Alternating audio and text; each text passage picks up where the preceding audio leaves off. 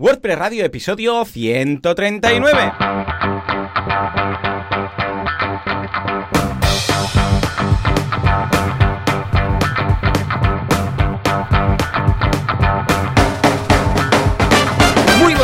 Mundo y bienvenidos un miércoles más a WordPress Radio, el programa, el podcast en el que hablamos de este fantástico CMS llamado WordPress. ¿Quién hace este? Eh, Joan Artés, eh, como siempre, cada semana, y Joan Boluda, servidor de ustedes, como siempre, cada semana. ¿Dónde nos podéis encontrar? En wpradio.es.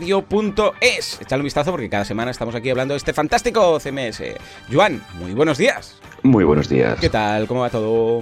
Todo estupendamente. Aquí no, aún no nos vamos de vacaciones, así que seguimos trabajando y seguimos al tanto de las diferentes WordCamps que vamos a tener en este último trimestre del año que son bastante interesantes. Ay, mía, se han acumulado muchísimas, ¿eh? Al final de todo, sí. Tenemos WordCamp Granada que acaban de publicar la, la página web y que en breve irán haciendo los diferentes, las diferentes llamadas. Tenemos eh, WordCamp Sevilla que ya ha programado y ha, ya ha publicado el programa y ya tenemos ya disponible la venta de tickets. Así que eh, espabilar porque eh, por lo que he oído se están vendiendo bastante rápido.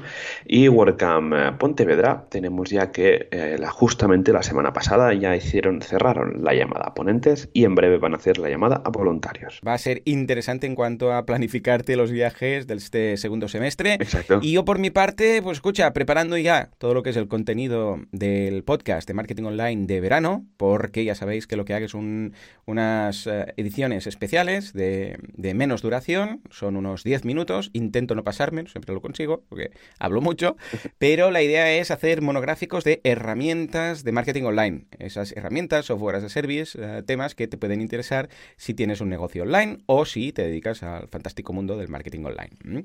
Y nada, estoy ya tengo una lista, porque el otro día en mi podcast pedí, ¿hay alguien que sepa de alguna herramienta chula y tal, algún plugin, algo que, que- que queráis que destaque? Y el caso es que, bueno, he tenido muchas, una aluvión de propuestas y las he categorizado para no hablar siempre de lo mismo, porque hay algunas de, de programación, hay algunas de temas de diseño, algunas de marketing. Entonces, lo estoy preparando para que cada semana hay un poco de todo. ¿eh? Alguna semana alguna extensión de Gmail, alguna semana tal. Y la verdad es que hay un panorama y un abanico muy chulo. De hecho, hay tantas que igual voy a tener que comentar y analizar algunas eh, fuera de la edición de verano, porque cuando son herramientas más complejas, quieras que no, en 10 minutos no hay tiempo, con lo que igual Ah, pues para septiembre también voy a, a dejar alguna mensual, digo, sí, mensual o semanal o algo así. Y aparte de esto, pues el curso de la semana, no puede faltar. En esta ocasión, atención, porque es un curso de nomadismo digital, cómo ser nómada digital, cómo gestionar tu negocio, tu proyecto, tu idea desde cualquier parte del mundo, incluso viajando. Es un curso de Bosco Soler, que le es nómada digital. Yo soy un sedentario digital, no me muevo, eh, lo que quieras, pero como mucho de casa al despacho, eh, del despacho a casa. Y dentro de casa Exacto. también, ojo, eh, de la cocina al comedor. Ojo, Eso es importante tenerlo en cuenta. Claro, claro, es un nómada en un radio de lo que sería mi casa, ¿no? De 100 metros cuadrados. Pero bueno, muy interesante porque vamos a ver eh, qué tipos de trabajo puedes hacer, cómo debes viajar, cómo conectarte, bueno, todas estas cosas que necesitas si estás en ruta. O sea que échale un vistazo que está genial. Y si te parece, Joan, pues nos vamos al patrocinador, porque ya que nos paga, como mínimo Venga. será mencionarlo. ¿eh? Pues venga, Eso sí. vamos al lío, vamos. Hay un mundo lleno de hostings perversos, malvados y que tienen planes. Mejor urden, porque los malvados urden planes para gobernar al mundo. Pero no lo van a conseguir, ¿por qué? Porque tenemos el superhéroe que va con su capa y sus mallas y su barba. Señor, porque estamos hablando de SiteGround. Es el único superhéroe con barba. Estoy pensando. Hay superhéroes con barba. En todo caso, ¿cuáles son sus superpoderes? 24 horas al día de soporte técnico, uptime del 99,99% y hace las cosas bien. Ay, que me quedaba ahí corto, ¿eh? De música. Tengo que ampliar la música. Son 48 Ujú. segundos de música, me dijo, me dice Juanca. Y a veces me emociono, me emociono. Me imagino ahí. Es que, ¿sabes qué pasa? Me imagino a Amon, ¿vale? Vestido de superhéroe. O sea, tú imagínate Claro. a Amon con todo lo que desprende, su personalidad, y ponle ahora un traje con mallas, rollo, pues que sé, Marvel, ¿eh? o DC Universe, lo que quieras tú, y, o de DC Comics, y con barba y su todo, ¿sabes? ¿Sí o no? Y así Sí, sí. musculado como el super caché, ¿sabes? El, el, soft- el plugin que tienen de caché. Es verdad. Es Pues, verdad. hey, yo creo que esto marca un antes y un después. Hay superhéroes con barba, con barba. Estoy pensando en el Doctor Strange, quizás, que tiene así como perilla, ¿verdad? Pero, pero mm, creo que van todos bastante afeitados. Una nueva era de superhéroes, nunca se sabe, siempre todos afeitados. ¿Por qué era una barba? También como Sansón, ¿no? La barba estaba en, su, en su pelo, pues Mon tiene sus poderes en, su barba. Eh, pues mira, nueva etapa de superhéroes hipster. Es, la, nueva, es la nueva era de, de super, super hipster, ya lo veo. en todo caso, ¿qué vamos a destacar de este pedazo de hosting que es uh, SiteGround? Pues esta semana vamos a comentar el hosting Enterprise. Es un hosting totalmente hecho a medida que, eh, que básicamente es para esos proyectos, eh, grandes proyectos que necesitan algo eh, hecho realmente al milímetro, algo que para que donde se necesite infraestructura propia y que replicada en varios CDNs. ¿Esto qué quiere decir? Imaginemos que tenemos un proyecto que no nos sirve ni que esté en un servidor dedicado ni en un cloud porque necesitamos varias capas de caché, necesitamos stacks de, tecnología que no podemos encontrar en otro tipo de servicio como Memcache, Redis o Elasticsearch o un MongoDB. Así que SiteGround tiene pues, una parte de negocio que es el hosting enterprise en el que puedes contactar pues, cuando tienes un proyecto, por ejemplo, un periódico digital que tiene un montón de visitas al día. Eso no se puede montar en un cloud, ni en un EPS, ni en un servidor dedicado. Eso tiene que ir a algo hecho a medida con un arquitecto por detrás que vaya diseñando un poco la infraestructura porque hay que montar varias bases de datos, etcétera.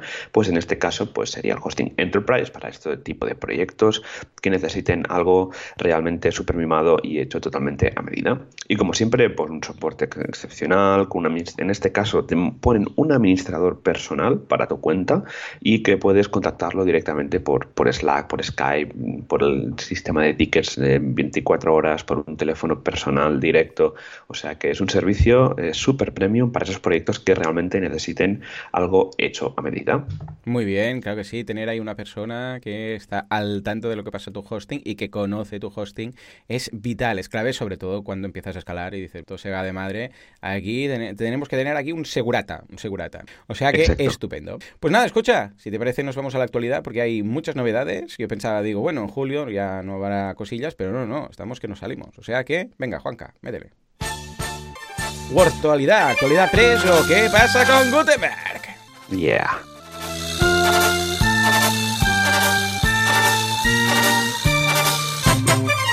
Pues sí, pues sí, pues sí. Empezamos con Gutenberg, de hecho. ¿eh? Es un plugin muy interesante que te permite eh, crear contenido con Gutenberg a través de bloques de Gutenberg, pero que luego estos bloques van a aparecer no solamente en el content, dentro del post, para entendernos, sino en otros sitios de la web. O sea que igual tú, a ver, esto mm, requiere tocar un poco la plantilla, es decir, establecer dónde, porque, a ver, eh, lo que no puede hacer Gutenberg es salir de lo que sería su área de contenido, donde está en el post. ¿Por qué? Porque cada theme tiene sus hooks y sus sitios y sus... Uh, o sea, está programado de una forma. Entonces, si no sabes ese theme cómo está hecho, pues claro, tú no le puedes decir muestra esto en el header del sitio. ¿Por qué? Pues no sabes ese theme cómo está hecho, ¿vale?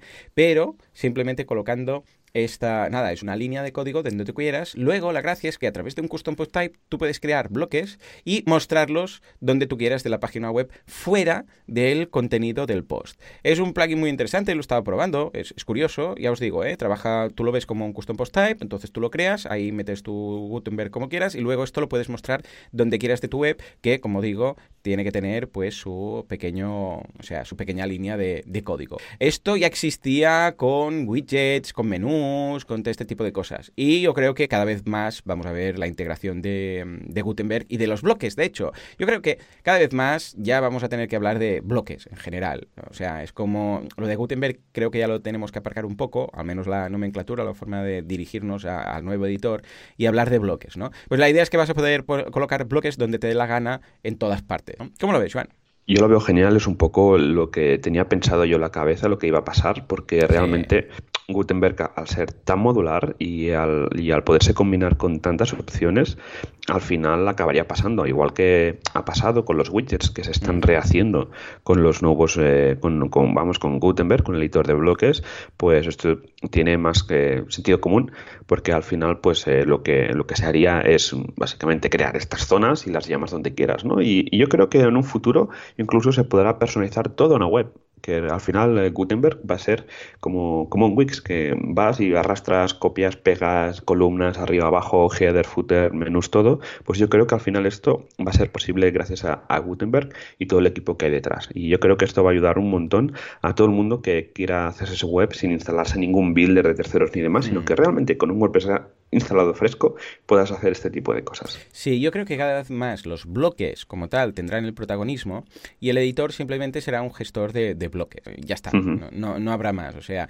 ya no será el editor como tal, el protagonista, sino que los bloques van a ser como los widgets, como se habla de widgets y de news, pues van a ser, se va a centrar en los bloques. Y este plugin, por ejemplo, te añade tres bloques que te permiten hacer tal.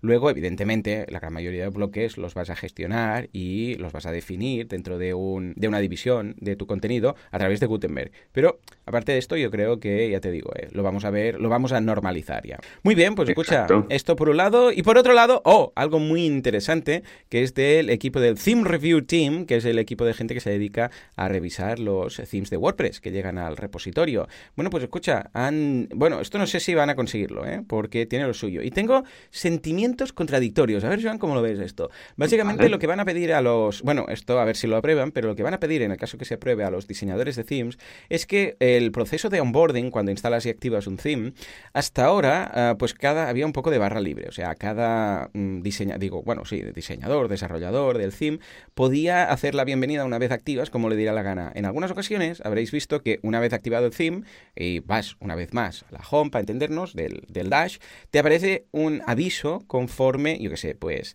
has instalado el theme, que ese theme es un theme gratuito y que hay un upgrade si quieres, que si quieres, yo que sé, pues importar productos, por ejemplo, esto ocurre con Storefront, ¿no? Que Storefront te dice, gracias por instalar Storefront, sé que hay un pedazo de aviso que te ocupa toda la pantalla del dashboard, del panel de control, y que te dice, si quieres, además aquí tienes esto y esto y esto, y te hace upgrades, y te dice si quieres importar productos, bueno, hay un lío de cosas. Algunos themes también, y esto suele hacerlo bastante bien, te piden si ah, quieres instalar o que son, hay unos plugins aconsejados para trabajar con ese theme, ¿vale? Bueno, pues todo esto hasta ahora era un poco barra libre, cada uno lo hacía como le daba la gana. Pero hay una API para eso y unas funciones para eso que tienen unos colores y una forma de actuar dentro de WordPress. Es decir, hey, a partir de ahora, lo que decían, la propuesta era, cuando alguien ah, mande un theme, si no cumple y no pasa por la API de los avisos, con los colores de los avisos, que WordPress ya tiene sus colores, ¿no? Que dice, pues qué sé, el rojo si hay algún error, el verde, no, el azul si es información, el verde si son noticias, bueno, hay todo este tipo de cosas, el amarillo y tal, pues debería ser con ese formato y con ese, bueno, básicamente usando funciones que hay para tal, ¿no? Que no les van a permitir hacerlo como les dé la gana. En parte lo veo bien, y bueno, de hecho, si vais a la noticia veréis que hay un poco de diálogo ahí. En parte lo veo bien, porque queda todo más ordenado, más lógico y más esto, vamos, usas las funciones de WordPress para el tema. Y lo veo bien, ¿eh? Pero en parte, en ocasiones, entiendo que quizás, ah, pues no sé, mm, por el tipo de información que quieres poner, es más usable colocar un aviso un poco distinto, que aparezca, pues yo qué sé, si hay un asistente, por ejemplo, nos ponen alguna captura de alguno que hay un pequeño asistente, es decir, primer paso, segundo paso, ¿no? Y eso es incluso más usable que un simple aviso, eh, un simple aviso que es más estático, más limitado, y comentan, esto es precisamente lo que comentan en algunos de los comentarios. Entonces estoy ahí un poco dividido. Nosotros en Así lo que hacemos es que cuando alguien instala un theme y lo activa, hace como WooCommerce, ¿sabes? Que va a un asistente que está fuera del dash, tiene cuatro o cinco pasos por si quieres instalar ese, pues, eh, información del demo, todo este tipo de cosas, si quieres poner los menús, bueno, te pide cuatro o cinco cosas y cuando acaba regresa al dash, ¿vale? Entonces, claro, esto también, no sé si quedará como factible o lo van a prohibir también o no porque está fuera del dash, veremos en todo caso, ¿no? Pero ¿cómo lo ves, Joan? Yo realmente me encanta, porque yo cuando entro a, un WordPress mío que tenga WooCommerce o tal, y empiezo a ver todos los avisos que hay, yo los cierro todos. Sí. Y lo que... tengo, un, tengo un toque ¿no? con, estos avisos que al final, pues uno, oye, da, da una review o instálate estos plugins, no sé qué están bien. A mí me gusta que cuando que son pequeños, es decir, que cuando son pequeños que han usado la API correctamente, mm. pero cuando son grandotes y te ocupan tres cuartos de mm. pantalla, que yo, por ejemplo, trabajo en casa, por ejemplo, tengo un MacBook Pro de, de 13 pulgadas y a mm. Veces entro en el plan de administración y está ahí, no, veo. Es, imposible. Yo no entiendo la gente cómo lo puede trabajar con un WordPress con seis avisos arriba. Es que no lo entiendo. No puedo. Y algunos son de esos persistentes, ¿eh? que no se van, no tiene la X para cerrarlos. Exacto, que dices, oye, ¿cómo te cierro? Bueno, pues nada. Entonces, bueno, uno de los ejemplos que ponen en la, noticia es el tema de, Storefront, que cuando lo activas te sale ahí una pedazo pantalla. Entonces, a mí me gusta que esto se vaya a estandarizar y que se vaya a que todo el mundo pase por los admin notice, porque luego seguro que hay algún plugin que te va a ocultar estos notice directamente, que te van a salir. Así que a mí me parece una idea genial, más que nada, pues para no ensuciar el panel de administración. También te digo que a lo mejor esto va por camino de que en un futuro el, panel de, WordPress se va a hacer en JavaScript o lo que sea y que todo el mundo pase por ahí, porque con la futura nueva versión del panel de WordPress, que ojalá pues la, hagan, pues eh, se use más esa API que, tengan y a lo mejor se prohíba el tema de hacer esos admin notings tan gigantes y tan que se van de la pantalla casi que se salen, ¿no? Con imágenes gigantes. Totalmente, sí, sí. Recordemos que esto de momento solo afecta a los themes, ¿eh? Los plugins no. Luego por los plugins otro rollo, va por otro lado, no es el mismo equipo, etcétera. Bueno, veremos qué tal y os mantendremos informados. Pero escucha, no solamente se han quedado aquí la gente del Theme Review Team, sino que veo esta noticia y sumo otra, porque es que están empezando un plan a largo plazo para hacer todos, y digo todos, los themes de WordPress.org accesibles. ¡Toma ya! Madre mía, ¿te imaginas el trabajo que ya tiene actualmente la gente del equipo? Porque recordemos que todo esto son voluntarios, ¿eh? Pues que además tenga que controlar todo. Bueno, de hecho están haciendo una especie de handbook para repasar, bueno, unas directrices que de hecho ya existen, lo que pasa es que van a ampliar con las de accesibilidad. Yo, a ver, una vez más, lo veo súper bien, lo veo una noticia súper positiva, como no voy a verlo. Lo que pasa es que yo cada vez me preocupo más por esta gente, o sea, la gente del de, Review Team. Para, para que os hagáis una idea, o sea, van, o sea, no saturados, sobre hipersaturados. O sea que añadir esto también va a decir, o sea, al revés de la medalla, para entendernos, o la otra cara de la moneda, es que también van a tardar más para hacer las revisiones. Y hay quejas en general de lo que se tarda, imagínate tú, ¿no? O sea, lo veo una buena noticia, pero que sabemos que va a llevar, pues, esos retrasos, o va a aumentar esos retrasos, ¿no? ¿Cómo lo ves? Sí, o sea, estoy de acuerdo contigo de que esto va a cargar más al equipo de Sim Review que si tengo algún colega de que enviaba un, un tema a revisar y, me, como yo algún día estuve un poco involucrado con, con, el mm. equipo, me decía, oye Joan, ¿cómo es que tarde tanto y tal? Es que hay mucha cola de revisión, ¿no? Y si aparte van añadiendo esto, pues va a haber, va a haber más. Pero también te digo de que creo que eh, cada vez más hay más gente colaborando y todos estos eh, nuestros oyentes que quieran eh, mejorar o aprender más sobre el tema de cómo hacer temas buenos, de cómo con buen código y demás, os recomiendo que reviséis temas porque ya os digo que se aprende un montón. Yo cuando estuve revisando un par, es que la verdad es que estás ahí analizando el código y demás. Y es una experiencia eh, que recomiendo. Así que yo creo que, bueno, se van a añadir más eh, faena, sí, pero también vamos a, obtener temas mucho más limpios y mucho más accesibles. Porque sí que realmente el, admin de WordPress está eh, bien preparado para temas de accesibilidad, pero depende qué tema que esté en el repo no lo es tanto. Entonces tenemos que tener en cuenta siempre a la gente con dificultades para mm. facilitarle lo mejor la lectura de la web. Totalmente. A ver qué. No, no, yo lo veo una propuesta, vamos, interesantísima, pero vamos, esto es un challenge, esto es un reto. Eh. Muy bien, pues escucha, acabamos con una súper buena noticia y soy muy fan de Font Awesome. ¿Por qué? Porque es esta, bueno, ya sabéis, Font Awesome es, o Font Awesome, para entendernos, es esta fuente, esta tipografía, que lo que te permite es no solamente trabajar con letras, sino con dibujitos, crear iconos, y bueno, ya sabemos que funciona estupendamente y que, bueno, tiene ya más de 5.000 iconos, poca broma, ¿eh? Pues nada, la versión 5.9 ha añadido dos, dos, cosas muy chulas. La primera de todas es que ha pillado, esto es curioso porque ahora ha hecho, como llaman ellos, smash ups de iconos. Es decir, hasta ahora teníamos todos los iconos por separado. Pues ahora han juntado algunos. O sea, imagínate que había un icono, por ejemplo, de una bebida y uno de una hamburguesa. Pues ahora hay uno que es la fusión de ambos, pero diseñado bien. No es que los junten y ya está, sino que hay la bebida con la hamburguesa. O había un tren y un coche. Pues ahora hay uno que es tren con coche, como queriendo decir transporte público, ¿vale? O sea, han fusionado algunos y han creado los smash ups que son combinaciones de dos, ¿vale? Son los icon duos que llaman. Y luego, que esto está muy interesante, que me ha gustado mucho, os voy a dejar, bueno, miradlo en, el enlace que os dejamos, que hay una, una, un tweet embedido, para entendernos, que ahora van a añadir color. Y entonces todos los, bueno, opcionalmente, evidentemente, pero Fontoson va a tener colores por primera vez. Sí, hombre, que es una fuente y tú le puedes poner el color que quieras. Pero pero ya vendrá con colores, es decir, varios colores, policolor para entendernos. Yo sé, hay un, hay un pajarito, ¿no? Pues el pájaro es azul, pero tiene las patas y el pico, pues naranjas. Bueno, pues eso, hay una eh, que son unas, un icono de unas patatas fritas típicas, ¿eh? en esa cajita de, cartón de, de, McDonald's típica, pues puede ser de color, yo sé, la patata frita, mejor ponerla amarilla, para entendernos, ¿no? Para que no sea radioactiva, pero luego el color de la cajita de cartón puede ser pues roja, puede ser negra y Atención porque los diseñadores, cuando lo implementen, van a poder elegir los colores. Tampoco os penséis que habrá 300 colores, ¿eh? habrá un par de colores, tres quizás, y vais a poder elegirlo. Un color, un color principal, secundario, va a ser muy chulo. Yo creo que es una mejora a Font Awesome que empezó con la tontería empezó como, bueno, mira, vamos a crear una fuente aquí con unos cuantos símbolos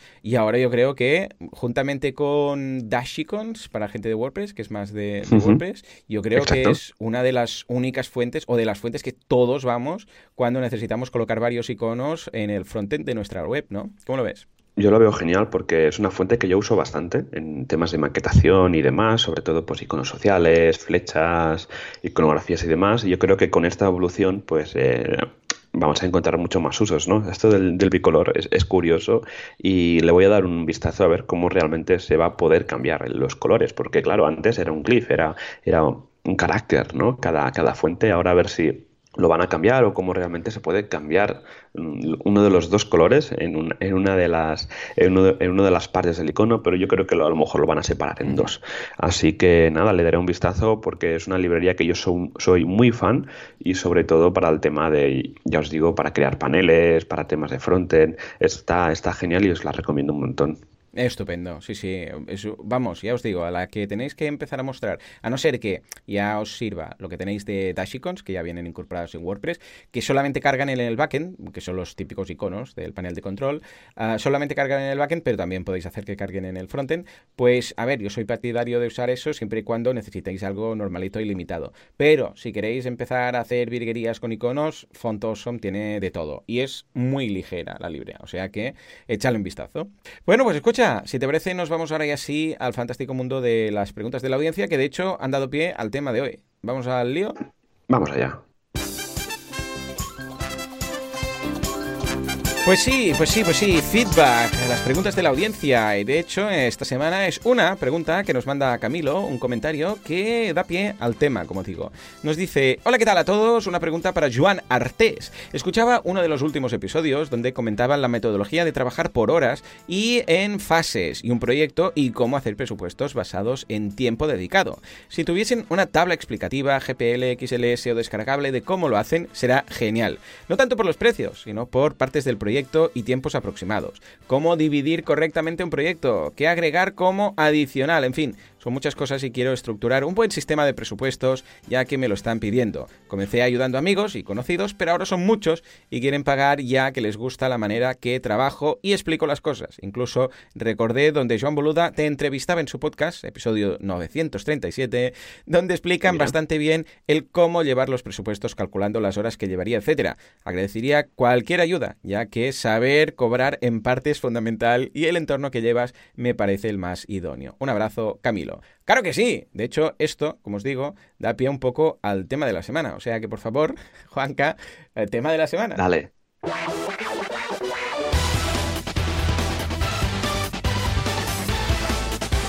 Bueno, bueno, bueno. El tema de la semana eh, viene con una herramienta que creo que os va a gustar mucho. Yo la descubrí hace unos meses o semanas o yo qué sé. Eh, la había visto hace mucho, pero ahora han incorporado cosas muy nuevas y creo que os va a ayudar bastante. Porque una de las cosas típicas que pasa cuando empiezas a desarrollar web es que pringas. O sea, pringas, palmas, mucho tiempo, ¿vale? ¿A qué me refiero? Que tú dices, bueno, esta web, esto va a ser, bueno, una web corporativa con 10 páginas o 15, no sé qué, tal y cual, esto va a ser tantas horas y lo, lo haces básicamente, te chupas el dedo, lo levantas al aire y dices, esto son 10 horas, ¿vale?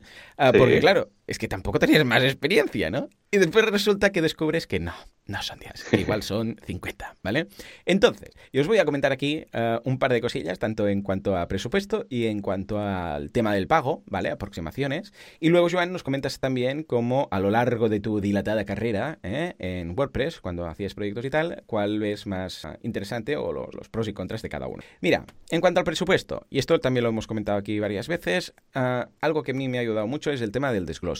¿Por qué? Porque tú puedes calcular los precios y todo lo que quieras, pero luego igual el cliente va a flipar un rato. Pero escucha, ¿pero cómo que tantas horas? Claro, si simplemente le dices, esto no van a ser 5.000, va a decir, pero ¿cómo? ¿De qué? Claro, tienes que explicárselo un poco, tienes que explicarle el por qué. Ey, es que estás pidiendo esto, esto, esto y esto. Y mira, cada, cada cosa, esto es media hora, esto es una hora, esto es tal. Para que vea que realmente no has dicho 5.000 porque, mira, es lo que necesitas para, eh, para acabar de pagar la hipoteca, sino que es, escucha, eh, en función a lo que tú me has pedido. Y además, que hacerlo desglosado está muy bien, porque si el cliente, claro, no pierdes el cliente en el sentido que igual tú le dices 5.000 y dice, uy, no, no, muy caro, da igual, ya me lo va a hacer otro. Pero si tú le dices, mira, 5.000 porque son, o sea, pues 5 partidas de 1.000 euros porque son, mira, una partida de 1.000 de esto, estoy simplificando, ¿eh? pero para entendernos, una de 1.000 de esto, una de 1.000 de esto, una de 1.000 de esto, 1.000, 1.000 y 1.000. Vale, entonces claro, él lo puede ver y decir, ah, pues mira, ¿sabes qué? Esto y esto no lo hagamos. Vamos a quitar estas dos partidas, va a quedar a 3.000. Aquí hay mucha gente partidaria de decir, no, no, yo esto no lo hago, pero entonces el cliente empieza a quitar cosas. Bueno,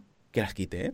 Ningún problema. O sea, la idea es ofrecer al cliente y hacerle una propuesta en función de las horas que tú te vas a pasar. Si le quita cosas, eh, oh, voy a cobrar menos, ya, pero es que puede ser que la alternativa es que no cobres nada. Porque vea un 5.000 para entendernos y diga, uy, da igual, ni contesto. Y que, ojo, esto pasa mucho, ¿eh? Clientes que les envías el presupuesto y ni te contestan. Y cuando les preguntas, hola, eh, oyes ahí el sonido ¿eh? de, las, de esas balas de paja pasar por el desierto. ¿Por qué? Porque les da como cosa, ¿eh? se sienten violentos diciendo que no, simplemente te ignoran. Y esto pasa mucho.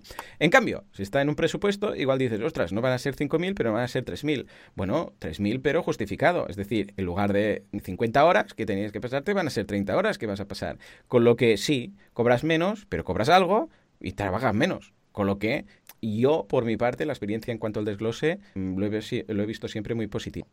Y este desglose puede ser por varios tipos de eh, posibilidades. Por ejemplo, puede ser un desglose por página. Es decir, pues mira, hay la home, hay el nosotros, hay el producto, hay el no sé qué. Y todo esto, cada página tiene su... Es una posibilidad. Depende del tipo de página que estemos hablando. Otra opción, por funcionalidades. Es decir, pues mira, para hacer la home o para hacer la página base son 1000 euros. Luego, si quieres el e-commerce, van a ser X euros más. Si quieres que sea un membership, también. Si quieres que sea multidiomas, pues tanto más. Y esto sería por funcionalidades, también puede. Y si no, por tipo de trabajo. ¿A qué me refiero? Que esto va a estar muy bien la herramienta que, vais a ver, ¿no? Es decir, puedes decir, mira, tantas horas de diseño, porque es una web hecha medida, yo sé, 25 horas de diseño, tantas horas de, programación del frontend, tantas horas de programación del backend, hay algo de programación de un plugin a medida no sé qué, hay también unas horas de testing, también hay un rato de gestión del proyecto, porque va a haber aquí cinco personas involucradas en este proyecto y va a haber un gestor del proyecto, porque si no esto es un Cristo. Y también lo puedes hacer por tipo de, de trabajo. O sea que importantísimo en cuanto al tema del desglose, hacerlo claro para que el cliente entienda por qué se está cobrando lo que se está. Joan, ¿cómo lo ves? Yo lo veo genial. O sea, por ejemplo, lo primero que has comentado, el desglose, es una de las mejores maneras de hacer presupuestos y es lo que yo siempre he defensado. Porque realmente luego cuando el cliente te quiere hacer una rebaja o el cliente no cuando ve el Claro, si lo hacemos, que le decimos al cliente pues un precio total y con poca especificación, se asusta y se tira mm. para atrás. Pero en cambio, si lo hacemos pieza por pieza, maquetación, diseño, arquitectura, montar los custom post types, hacer las revisiones de seguridad, de SEO, etcétera, si todo se hace muy desglosado, pues luego el cliente va a entender muchísimo mejor cómo eh, en qué se ha basado el, precio del presupuesto. Aparte también de que si el cliente pues eh, quiere hacer pues un poco, oye, mira, que es, mm, me es caro, pero podemos quitar esto. ¿Vale? Le damos opción al final al cliente de poder quitar eh, secciones que, para él no son necesarias y que si no lo especificamos en, un presupuesto, el cliente no lo vería y, directamente nos descartaría. Así que primero sería un factor de, conversión hacerlo por, por desglose. Y luego, por otra parte, el, tema de hacerlo por desglose también ayuda también a hacerlo, a hacer la planificación del, proyecto también, en el que pues tienes el diseño, luego tienes la maquetación, tienes integraciones, tienes revisiones y configuraciones. También una cosa muy importante en, cuando hacemos presupuestos desglosados es el tema de indicar las subidas a, a, producción, ¿vale? Los diferentes movimientos y las migraciones, porque a veces cuando nos piden un proyecto no tenemos en cuenta las migraciones, las URLs antiguas y nuevas, si estamos renovando una web, eh, pues eso también indica en el proyecto. Al final son horas y yo de, la manera que he funcionado siempre, al final ha sido por horas coger pues, maquetación, dividirlo por las diferentes páginas, como, como siempre hemos comentado, y ahí meter horas y hacer el sumatorio y te salen las, las, horas sumadas de todo lo que es la maquetación y luego las funcionalidades o, o las integraciones, etcétera. Yo lo vería de esta manera. Estupendo, sí señor, coincidimos plenamente. Pues nada, escucha, vemos que es importante explicar al cliente, justificarle por qué se cobra lo que se cobra. A partir de aquí cada uno, pues escucha, puede... Sí que es cierto que en algunas ocasiones, algún, ah, en algún caso, alguien me ha comentado, es que si le digo, por ejemplo, al cliente lo que cobro por hora, las horas que dedico a cada cosa y tal, igual entonces me dice, no, pero el precio por hora es muy alto, o oh, es que le dedicas muchas horas, entonces sí que entiendo que en algún caso no queráis especificar el precio por hora y el número de horas pero al menos sí lo que es la partida presupuestaria. Es decir, esto cuesta tanto. Igual dices, a ver, no le voy a decir que son 20 horas a tanto, pero sí al menos el importe final, ¿vale? Entonces, mm. yo sé que esto es difícil. Entonces, hay una herramienta que está genial, es gratuita, bueno, tiene una opción gratuita, luego tiene algunas de pago también. La analizaré este, este verano precisamente más a fondo. Se llama Octopus, octopus.do. Y es un... está muy bien. Es, imagínate un árbol genealógico de esos, ¿sabes? Que se ve ahí el padre, los dos hijos que salen, ¿no? Cada hijo se casó con uno, tuvo tres más, vale. Pues lo mismo, pero para web. Es súper intuitivo. Cuando vais a octopus.do, veis que solamente llegar y hay una web de, hecha como de prueba, y la podéis modificar. Tiene una home, esa home tiene tres subpáginas que dependen de la misma y luego hay dos páginas sueltas que son la de cookies y la de, bueno, temas legales y la de error 404, que esas no están ligadas a ninguna parte porque normalmente no, las enlazas, ¿no? La página, por ejemplo, 404, sí la de cookies, ¿no? El pie de página habitualmente, pero bueno, se pueden colocar aparte. Y el caso es que tú puedes modificar, puedes arrastrar, puedes eh, crear lo que se llama módulos, puedes poner texto, está muy bien, ¿vale? Y montas el layout de la web, un... Un esquema, un árbol de lo que sería la web. Pero es que además, que esto es muy chulo, y por eso que menciono hoy la herramienta, si le dais al botoncito de arriba a la derecha que hay un dólar, ¿vale? Hay varios botones, hay uno que es un de un dólar, y pone Show Estimate. Si le dais ahí, está genial, porque al lado de cada cuadradito, o sea, cada cuadrado es una página de la web, ¿vale? Pues te aparece las horas que le vas a dedicar tú en cuanto a diseño, frontend, uh, desarrollo, testing, Project Management. Es decir, que tú le puedes decir, mira, esta página, la home, por ejemplo, va a tener 20 horas de diseño. Ah, luego de frontend, 5 horas. De desarrollo va a tener una hora o media hora. De testing, 0 horas. Y de Project Management, yo sé, 10 minutos. ¿Vale? Bueno, esto tú lo puedes definir en cada página. En cada página te aparecen como unas pestañitas y le pones una hora de esto, media hora de esto. Además, puedes crear tus propios conceptos. ¿eh? Igual dices, voy a añadir otra que sea de beta testing. Bueno, pues la añades. Eh, no hace falta que los uses todas. Puedes quitar y añadir a discreción. y nada, entonces tú rellenas este esquema en cada una de las horas. Dices, esta cero horas de diseño porque ya está hecha una y aprovecharé el mismo del otro. O voy a poner cero horas de diseño, ah, digo de diseño, cero horas de beta testing porque esto no lo vamos a probar. Bueno, pues de cada página le puedes definir las horas que vas a dedicarle. Y atención, porque en cada apartado, diseño, frontend, desarrollo, etcétera, puedes poner un precio hora distinto.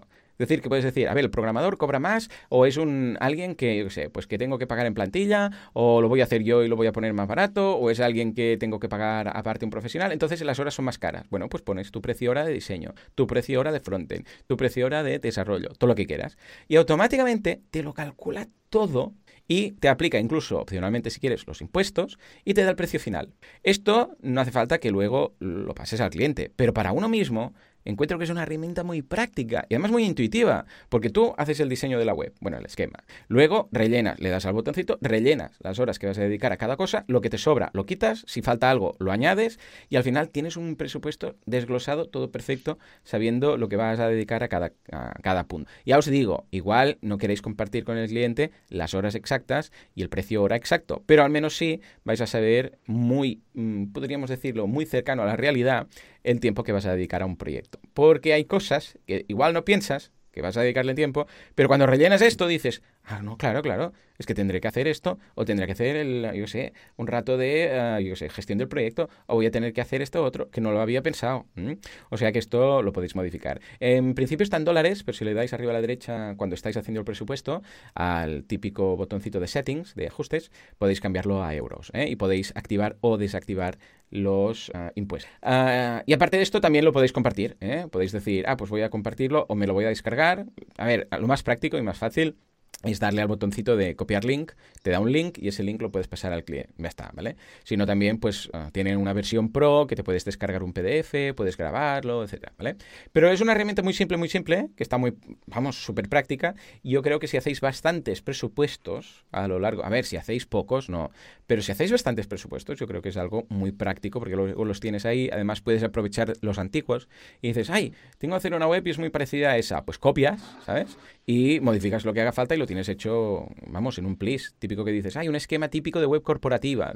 Igual incluso puedes hacerlo estilo blueprints, ¿no? Y aparte es de una muy parecida. O la típica de e-commerce. Y es muy cómodo. No sé si lo conocías, Joan, ¿cómo, cómo lo ves? Que va, no lo conocía y me parece una herramienta que está súper bien para freelance, para agencias y tal. Y Jolín me ha, me ha, me ha optado, no, no, sé cómo decirlo en castellano, me ha impresionado bastante. Me ha sorprendido eh, porque realmente eh, una de las cosas que me encanta es el tema de los sitemaps. Porque realmente cuando, se, cuando estás haciendo un presupuesto y haces un sitemap, ves realmente cómo se complica un proyecto mm. y cómo eh, se puede llegar a, ir de horas de, maquetación y demás. ¿no? Y una, estaría una molaría que hubiera un plugin o algo para esta web que le indiques el multidioma, ¿no? De que digas, o la entrada de contenidos. Y para que, aunque tenemos la tabla y tal, pero algún multiplicador iría bien para eh, realmente pues eh, poner todos estos, temas que siempre pues entrada de horas, entrada de, contenidos, multidioma, etcétera. Pero, jolín, está muy guay, esta me la guardo en favoritos porque para estimar proyectos va perfecto. Y ya te digo que el, el tema de que puedas meter horas separadas por cada una de las páginas está súper bien y le daré un vistazo y se lo pasaré a, más de, un freelance porque es una herramienta súper, súper útil. Sí, sí, ya te digo, muy práctica. Y bueno, la ha hecho un desarrollador web, básicamente, porque lo necesitaba, ¿sabes? Era rollo, ostras, estoy todo el día haciendo esto, voy a hacer algo súper intuitivo. O sea que muy, muy recomendable. En fin, esto sería la parte del presupuesto. Y luego el tema del pago, a ver, hay varias opciones. Depende un poco también de si el cliente te interesa mucho captarlo o no, igual es algo de portfolio que dices, ostras, es que voy a fichar a este cliente, me interesará mucho y tal, y la negociación. Pero en general, la primera y la que más pringas es el 100% al final. Yo no lo recomiendo, a no ser, ya os digo, que digas, no, es que, sé, voy a, voy a trabajar con el Grupo Prisa o voy a trabajar con La Vanguardia, entonces me interesa mucho y seguramente que esta gente va a pagar y tal, pero me interesa que, porque sé, porque tienen ellos un sistema de pago o unas políticas de pago que bueno, vale, lo entiendo, pero en general no recomiendo nunca cobrar todo al final. ¿Por qué? Porque te arriesgas mucho, ¿vale? Esta es la primera. Eh, y que entiendo que muchos pringan al principio, no tienen donde... O sea, te tienen que... Eh, se tienen que agarrar a un clavo ardiendo para, pillar los primeros Luego, el, yo creo que el más clásico que hay, el del 50-50, ¿vale? Se cobra un inicio del 50%, que el cliente, ojo, aquí el cliente también arriesga, ¿no? Es lo que decíamos, de a ver si este pájaro va a desaparecer sin web, ¿no? Pero bueno, claro, es lo que decíamos, que también te juegas tu credibilidad. Luego te pueden pedir cuentas, ¿no?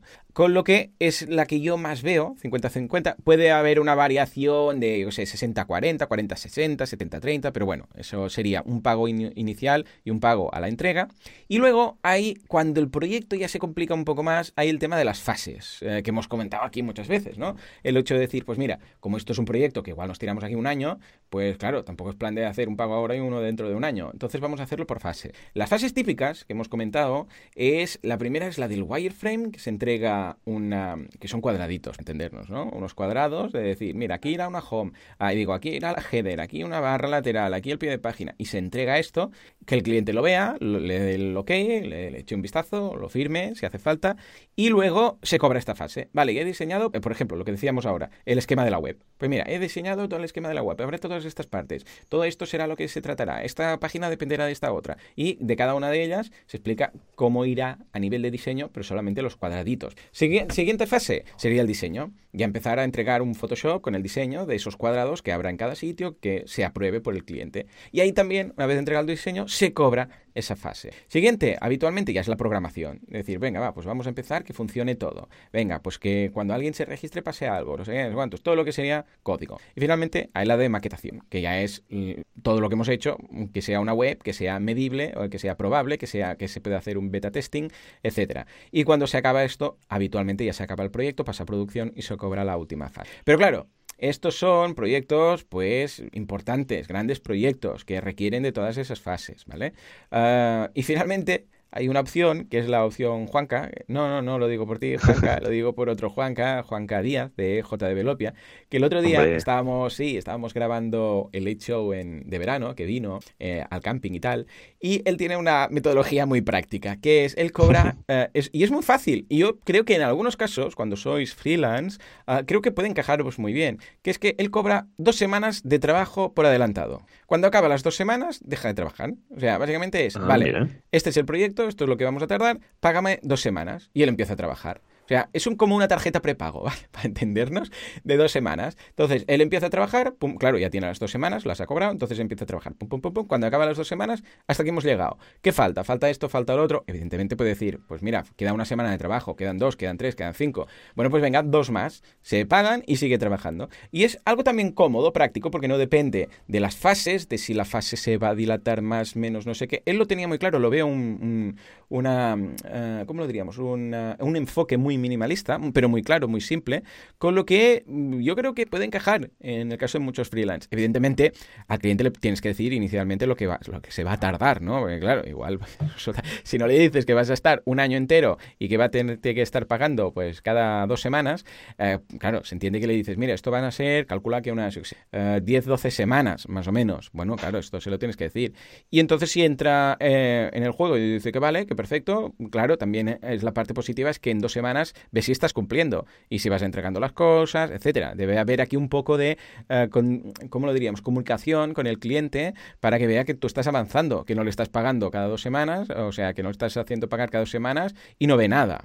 Debe haber siempre un poco de resumen de, mira, hemos hecho esto, esto y esto, ¿ves? Aquí lo puedes ver, tal y cual. Porque si no, claro, le estás pidiendo un acto de fe de tú piensa que estoy trabajando, pero no ves nada, ¿no? Con lo que también le veo una aproximación muy curiosa. ¿Cómo lo ves, Joan? ¿Has pasado por todas las fases? Yo sí he pasado por todas las fases. la primera, que cuando empiezas eres un novato. No, no, ya al final de todo el trabajo, ¿no? Y luego cuando llevas un mes de desarrollo y no has tenido nada de, entrada de dinero, pues eh, realmente pues te arrepientes. Así que la fórmula que casi todo el mundo usa del 50-50 o 40-60, también se puede llegar a hacer 40-40-20, en el que el primer 40 es inicio de proyecto, segundo 40 sería pues cuando está finalizado y el último 20 es cuando se sube producción. Aquí es un poco marcarse los límites de cada uno, conocerse la economía de, cada uno, su cash flow y demás, pero siempre, siempre, siempre eh, montarse una estructura de, cobro eh, partida, más que nada pues para que, claro, porque no, nunca vamos a trabajar en un solo proyecto, sino vamos a tener varios y tenemos varios porcentajes de varios proyectos, pues eh, lo que sería la entrada financiera pues va a ser bastante regular. Así que mi consejo es usarla y luego del tema fases, yo soy muy partidario de que cuando un proyecto se va un poco de las manos a nivel de presupuesto para un cliente, ¿vale? No es que seamos caros, sino que realmente pues un cliente te pide un Facebook y a lo mejor con una, un Facebook Lite pues ya le sirve para salir. Puedes coger un proyecto y hacer una fase primera, ¿no? Una fase lean, una fase, un, un MVP, un modelo de producto variable para que eh, eh, realmente pues, eh, pues en lugar de 15.000 euros se gaste 4, 4.000 eh, nosotros trabajamos con el cliente, hemos hecho un proyecto que, que, nosotros no perdemos dinero porque al final se quitan funcionalidades, se quitan pantallas, etcétera, y luego pues nos aseguramos que ese cliente va a volver con nosotros con otra fase, con una segunda fase. También os digo que, la, que, cuando estamos metidos en un proyecto y un cliente nos pide más cosas, eh, al usar esta metodología siempre le podemos decir, no, esto para la, siguiente fase, fase 2, porque esto no estaba contemplado en la primera fase. Esto es un comodín que funciona súper bien, para evitar que nos entre en trabajo extra que no está ni planificado. Así que, bueno, con Joan estoy súper de acuerdo contigo con estos tips de, de gestión, desarrollo y de presupuestos. Totalmente, sí, sí, ya os digo, ¿eh? lo del yaque, yaque, este, que parece un, indio, el yaque, yaque, que ya que estás aquí, hazme esto, ya que no sé qué, ya que nos hemos puesto, claro, todo esto está muy bien, pero, a, ver, más que nada porque a la primera te pilla con la guardia baja, entonces, claro, eh, piensas, ah, sí, claro, claro, vale, lo pongo y tal, ¿no? Que no digo que el cliente lo haga de mala fe, bueno, hay algunos clientes que es para apretar a correr, ¿no? Pero sí que es cierto que igual en ese momento no sabes cómo reaccionar y piensas, ostras, al final he brincado más horas, ¿por qué? Y es que han salido cosas, entonces simplemente cuando tú ya lo ves, eh, o cuando sabes que puede ocurrir, obviamente lo que tienes que hacer es que cuando ves esto ya dices, vale, me parece muy bien, si te, si te parece esto lo añadimos a una segunda fase, que tal y cual, y cuando ya tienes este argumento, el cliente también lo entiende, ¿no? Pues claro, puede ser que al principio, ya te digo, al principio pringas muy, porque hay cosas que no te las ves a venir y bueno, si si te sabes todos estos truquillos, cuando el cliente, ya os digo, que no lo tenga que hacer de mala fe o sí, pero cuando el cliente te añade extras de tal, pues simplemente decirle que sí, que, que ningún problema, pero que esto pues lo calcularemos aparte o será en una segunda fase, depende de lo que... Ya que estás aquí, hazlo en tres idiomas.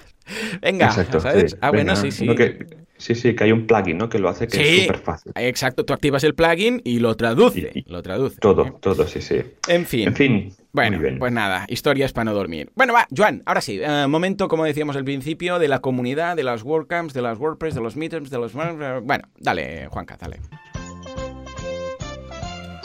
WordPressers unidos jamás serán vencidos montando bah, sus fiestas, porque al fin y al cabo esto lo hacemos porque nos lo... Sube, sube. Exacto. Venga, va, ¿qué tenemos esta semana? Meetups, WordCamps, todas esas cosillas. Pues mira, tenemos, empezamos con el miércoles 17 de julio en Valencia WordPress and Beers y en Alcobendas WordPress y cervezas de bienes. Cada vez hay más de el- cervezas, ¿eh? Madre mía. Cada vez, ¿eh? O sea, al final vamos a dejar de hacer meetups y vamos a hacer solo WordPress and beer Beers. beer yo lo, veo bien porque siempre salen ideas y cosas guays ¿eh? en estos tipos de meetups. Cuando llevas ahí un, un par de cervezas, montas negocios directamente. Sí, sí. Luego, jueves 18 de julio, Logroño SEO, cómo posicionar tu web. En Compostela, la pro- procrastinación nos afecta a Mm. todos. Y eh, viernes 19 de julio, WordPress Pontevedra, conversaciones WordPress con Ivonne Azcoit-. Azcoitia. Lunes 22 de julio en WordPress Vigo encuentra y lanza tu idea de negocio. Martes 23 de julio en Toledo conociendo a la comunidad de WordPress Toledo. Y el miércoles 24 de julio WordPress Donostia, Donostia WordPress Meetup, presentación. En Granada crea tu tienda sin conocimientos de programación, charla práctica. Y en Collado de, Vi- de Vi- Villalba pregunta lo que quieras, panel de expertos en WordPress. Y recuerda que tenemos unas fantásticas WordCamps de aquí a final de año. Empezamos con WordCamp Pontevedra del 20 al 22 de septiembre. WordCamp Sevilla para desarrolladores del 4 al 10 de octubre. Yeah. WordCamp Valencia del 10 el 19 de octubre. WordCamp USA del 1 al 3 de noviembre. Y WordCamp Granada del 29 al 30 de noviembre. Toma ya, no está mal, ¿eh? Para nada. Una, un sofrito, una, un abanico aquí de WordCamps, WordPress, Meetups, de todo, para no Lo que- aburrirse. Y siempre Exacto. de todos los niveles, es lo que decimos. Tanto si estás empezando Sí. como si eres programador, como si tienes un buen nivel, siempre hay alguna WordCamp o alguna Meetup que te encaja. Sobre todo las WordCamps que ya sabemos que tienen varias eh, charlas de todos los niveles. Echadle un vistazo, wpcalendario.com, punto es, ¿no? Sí, punto es Sí. que es este pedazo de herramienta de Javi que se lo ha currado mazo. muy bien. Bueno, señores, hasta aquí el programa de hoy. Como siempre, muchísimas gracias por todo, por salir a la calle gritando WordPress Radio, WordPress Radio, por los grafitis que hacéis en la calle, en las paredes también, con nuestra URL, por eh, parar a la gente que sé que está en el tren y decirles, sé que es triste pedir, pero es más triste no escuchar WordPress Radio. Y todo esto porque gracias a esto nos pueden detener un día de estos, pero dais a conocer el podcast. Eh, si queréis hacer algo que sea legal y rápido, las 5 estrellas en iTunes nos van genial. Porque así nos podemos dar a conocer y ayudar, como nos ido a nosotros, pues a mover WordPress. Ya sabéis que lo que nos llega lo invertimos en publicidad, patrocinios para las WordCamps y así todo queda en casa. Señores, nos escuchamos dentro de una semana, dentro de 7 días. Hasta entonces, Adiós. adiós.